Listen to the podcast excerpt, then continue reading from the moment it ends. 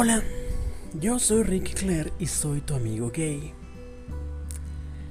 Hoy el episodio lo estoy grabando un poco diferente porque no estoy en mi computadora enfrente de mi, de mi super micrófono profesional.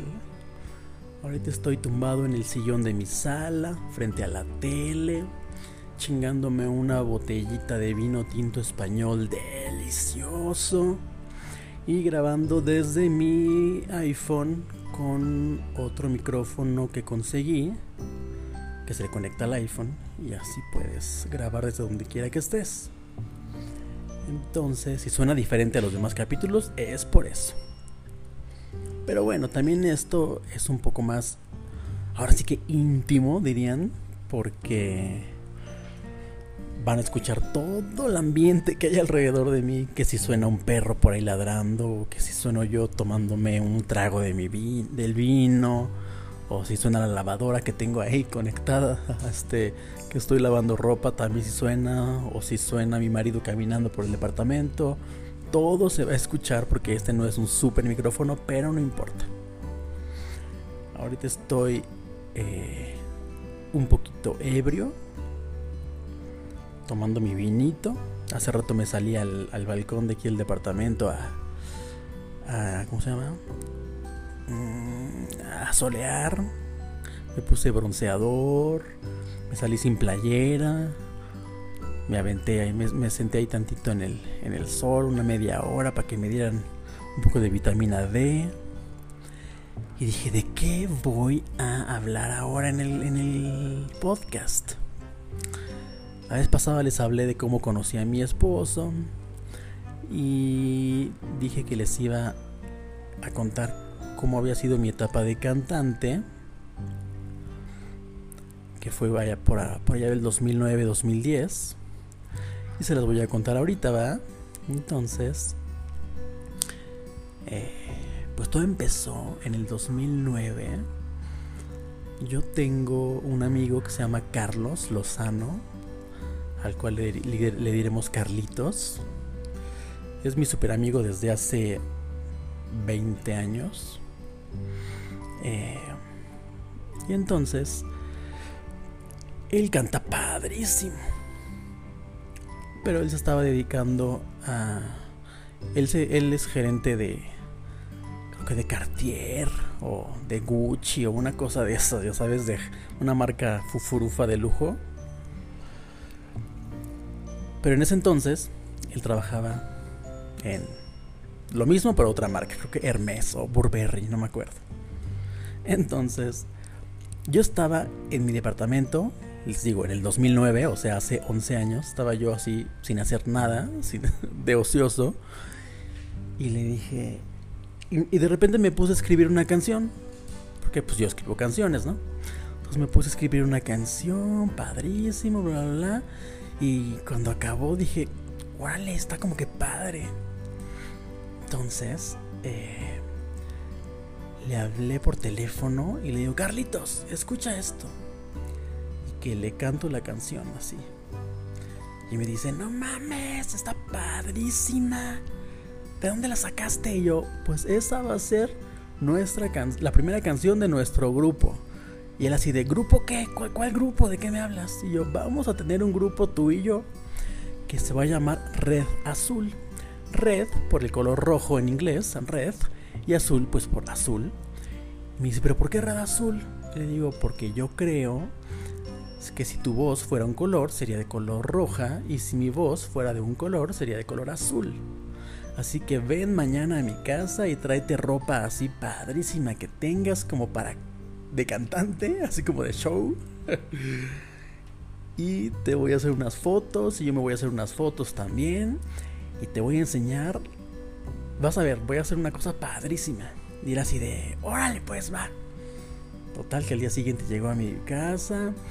Este, le hice sus fotos, hice mis fotos, nos chingamos unos drinks. Y me puse a diseñar la portada del disco. Imagínense, de un disco que ni estaba grabado ni nada. O sea, entonces. Y que de repente ya diseñó la portada del disco, ¿no? Le digo, mira, esta es la portada de nuestro disco de Red Azul. Y él me dijo, está padrísima, pero ¿qué vamos a hacer? Y yo, no te preocupes, ahorita vas a ver. Entonces ya mandé a hacer la música de la canción, escribí otras dos, tres canciones. Y este mandé a hacer la música de esas tres canciones. Las hicieron en. Eh, en unos fueron una lesión en Alemania, otras en Lituania y otras aquí en México. Y, y entonces ¿Qué más? ¿Qué más? Ah, en ese momento, en el 2009, era muy popular esta página de internet que se llamaba, que se llamaba MySpace. ¿Se acuerdan del MySpace? Era súper popular, como el High Five, pero era MySpace y la mayoría era para cantantes y para descubrir música y bandas independientes. Entonces lo que hice fue abrir un MySpace de Red Azul y este, y pues ya, ahí colgué las canciones, puse las canciones que ya habíamos grabado en un estudio aquí en México y todo. Puse las canciones, puse nuestras fotos y puse así como todo bien bonito colorido en rojo y azul. Y que de repente empezamos a tener muchísimos plays. La gente escuchaba y escuchaba nuestras canciones ahí en, en, el, en MySpace y estábamos en el top de MySpace en México. Y teníamos ya muchos fans. Y entonces de repente hicimos nuestra página de Facebook. Pero todo así como que... Pues... De pura chiripa, ya sabes, de pura chiripa. Y en eso, que me dicen mis hermanas, oye Ricky, fíjate que hay un concurso de radio de una estación de radio aquí en México que se llama Hoy 89.7 FM donde están pidiendo que bandas y cantantes les manden sus canciones y van a escoger las mejores canciones y las van a poner a votación del público y la persona y el grupo que gane o la persona que gane van a ganar un contrato discográfico y, y pues muchas cosas padrísimas y yo órale pues ya entonces imprimí una portada de nuestro disco con así con las fotos el librito grabamos el disquito con una canción y lo mandamos allá a la estación de radio esta, ¿no? De hoy 89.7. Total. Ya se me había olvidado, ya había pasado como un mes y pues no había pasado nada, ¿no? Pero yo seguía ahí administrando el MySpace de, de Red Azul. Y en eso, que me habla por teléfono una de mis hermanas. Ricky, Ricky, préndele al radio porque está sonando tu canción. Y yo, ¿qué? ¿Y que prendo el radio? Y sí, estaba ellos son Red Azul, finalistas del concurso de hoy 89.7. Y yo, no mames. Ya le hablé a Carlitos y todo, y pues éramos de los 10 finalistas. Entonces la gente, el público, tenía que votar y votar y votar por internet sobre quién querían que ganara, ¿no? Estaba una cantante que se llamaba Chela Rivas, estaba Paulino Monroy, que es un amiguito mío ahorita, estaba Red Azul, y otros cantantes y bandas. Total, que fueron dos semanas de votaciones y que con más de 40 mil votos ganamos Red Azul y Paulino Bonroy en empate. Entonces fue un súper empate y pues imagínate, estábamos cagados de, felicidad de haber ganado. Entonces desde ese eh, día que fue como en como el 6 de enero del 2010 empezó a sonar nuestra canción en el radio. La canción se llama Tú te lo pierdes, que la pueden encontrar en YouTube, en iTunes, en Apple Music, en Google, en YouTube, en todos lados. Tú te lo pierdes de R Azul. Y parte del, del, premio era cantar en el Palacio de los Deportes en el concierto de la estación, eso que se llamaba el padre de todos los eventos con Yuridia y Hash y Rake, con este, ya sabes, con todos los cantantes de moda, ¿no? Gloria Trevi. Total que, pues estábamos felices nosotros. Pero a mí no me había gustado, a mí no me había caído muy bien el, el director de la disquera que nos habían asignado como parte del premio como que a mí no me había hecho buena, buen clic, como que dije, no, esta disquera no me gusta. Entonces decidimos lanzarlo independientemente nosotros. Pero bueno, primero fue eso de haber el 31 de enero del 2010 cantamos en el Palacio de los Deportes, estuvo increíble. El video está en YouTube también por si lo quieren ver. Ahí buscan Red Azul, tú te lo pierdes y sale nuestro video cantando ahí. Eh, enfrente de 20.000 personas, estuvo súper padre. Y después eh, dije, no, yo no quiero la disquera que me asignó eh, la estación de radio, ¿no? La que era parte del, premio, yo no quería esa disquera y mi amigo Carlitos tampoco la quería. Entonces decidimos no aceptar ese contrato y hacerlo nosotros solos. Nuestra familia y nosotros pagamos el disco, lo, grabamos 10 canciones que yo escribí Carlitos escribió una canción yo escribí otras nueve. Entonces el disco tenía 10 canciones y dos remixes.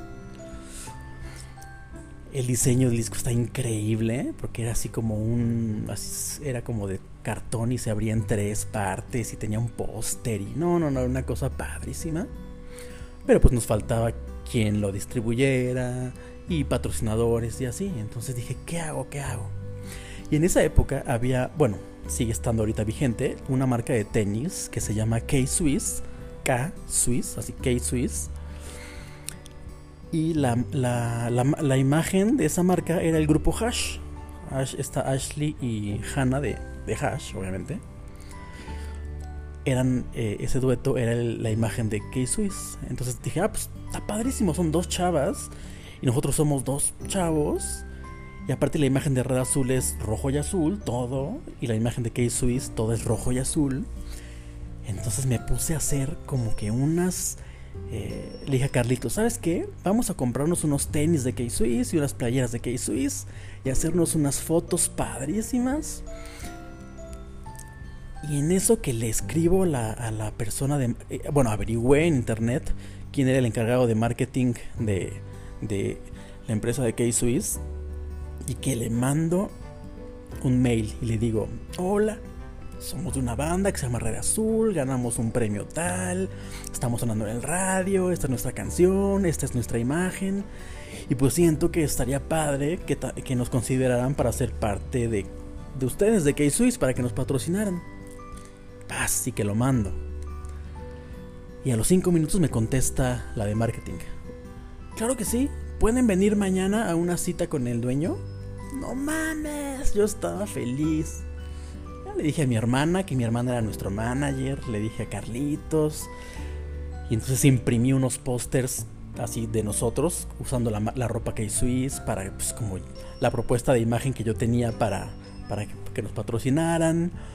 Llegamos al día siguiente a las oficinas de, estos tenis y esta, marca que se llama K-Swiss. Y nos recibieron súper bien. Y de repente llega el, dueño de la, de la empresa y nos dice, ¿qué onda? Ustedes son los, los rojo azul, los red azul. Mi hija los ama. Y yo dije, uy, pues ya de aquí somos. Total que la hija del señor ya nos había visto, ya nos conocía, ya escuchaba nuestras canciones. Y le enseñé los pósters que llevábamos. Y dijo, bueno, pero esto quién lo hizo? O sea, son ustedes con nuestra ropa, pero ¿quién hizo este diseño y todo? Y le dije, pues yo, yo hice todo. No, ¿cómo crees? Sí. No, eres un genio, qué maravilla, bla, bla, bla. Y entonces que le habla a, su asistente y que dice, prepárenles el contrato a estos muchachos. Ya, órale. Para que los empecemos a poner en las publicidades de todas las revistas de jovencitos y que los lleven a los programas de televisión porque van a hacer la nueva imagen de K-Swiss. Porque el, el, contrato de Hash ya se acabó. ¡Bom! Vale. Y así fue. Nos empezaron a hacer sesiones de fotos, salimos, eh, íbamos a los programas de televisión, este, vestidos todos de la marca K-Swiss, cantando nuestras canciones. Eh, todas las revistas estas de veintitantos, tú, notas musicales, eh, eres, este, por ti, notas por ti, todo lo que había en el 2010, todos esos tipos de revistas, de 15 a 20, todas esas, ahí estábamos en las publicidades Red Azul y K-Swiss.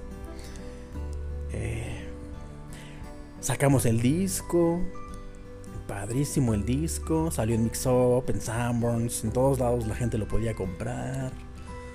Eh, teníamos conciertos en lugar, eh, muchos en los antros íbamos a dar conciertos, cantábamos, no sé, unas canciones nuestras y también cantábamos unos covers. Estuvo súper, súper padre. Hicimos una gira escolar con K-Swiss, donde íbamos a muchas primarias, secundarias y preparatorias del país. Pues a regalar productos de K-Swiss y cantábamos y regalábamos discos. Y este, cuando comprabas cosas de K-Swiss en las tiendas te regalaban el disco también. Eh, ganamos disco de oro porque pues se vendieron la cantidad de discos suficientes para que eso sucediera. Estuvo muy, muy, muy bonito esa época que duró como dos años de Red Azul. Y luego ya se acabó el contrato. Y pues yo entré como en depresión. Porque yo siempre, yo siempre sufrí de depresión desde que soy chiquito. Si ya escucharon más o menos mi historia en los otros eh, capítulos del podcast, sabrán que yo sufro de depresión desde siempre. Pero para mí era muy bonito cantar en frente del público y bla, bla, bla, y las firmas de autógrafos y eso. Pero yo tenía pánico escénico. Entonces me daba, o sea, yo siempre decía, ay, ojalá se nos cancele el concierto de hoy. Pero yo, yo lo pedía porque yo me sentía mal antes de cantar. Pero ya estado en el escenario, me encantaba. O sea, me gustaba muchísimo toda esa energía. Ahí si me quieren ver cantando, igual, ya, ya les dije, busquen Red Azul Ricky Claire en, este, en YouTube y ahí pueden ver todos los videos de los conciertos que tenía. Pero eh, no, no, no.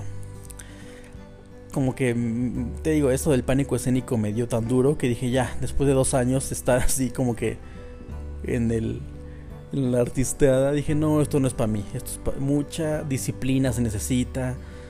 Este, a veces comes mal porque tienes que levantarte muy temprano y recorrer en una camioneta pueblitos y ciudades y dar entrevistas a todas horas, en todos lados y duermes mal, comes mal y siempre tienes que estar feliz, aunque te estés cagando, o estés triste, o estés deprimido, pues siempre tienes que estar como que con la sonrisa en la cara para, pues para las entrevistas y para los shows y para la gente, ¿no? Pero bueno, fue una etapa muy, muy bonita. Este, que me gustó. Mi familia la disfrutó mucho también porque pues mis hermanas eran el staff de los conciertos, ellas eran las que usaba yo de staff para para todos lados, mi esposo también. Este, digo, les digo, una, de mis hermanas era mi manager. Entonces estuvo muy bonita esa época. Pero bueno, todo esto lo que, lo que les quiero decir es que todo lo pueden lograr. O sea, imagínense yo, desde chiquito quería ser cantante o artista o lo que fuera, ya sabes, pero me gustaba mucho el reflector.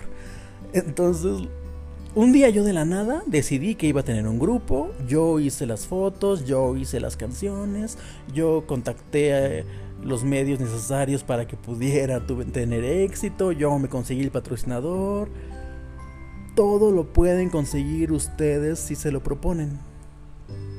Tienen que visualizar antes de dormir todo lo que quieran que les pase en la vida y les juro que puede suceder. Entonces, bueno, esta fue mi etapa de cantante que me faltaba contarles. Espero que les haya gustado, que lo hayan disfrutado conmigo. Déjenme darle un trago a mi vino tinto, espérenme. Ah. Y ya saben, si quieren escuchar mis canciones en Spotify o cualquier lugar donde tengan, donde busquen música, pongan Ricky Claire, pongan Red Azul y ahí sale. ¿verdad? Pues les mando un... No, nada. Tengo que parar aquí para poner la salida. bueno, eso fue todo. Déjenme ponerle stop a la grabación. Ya estoy medio borracho. bueno, bye.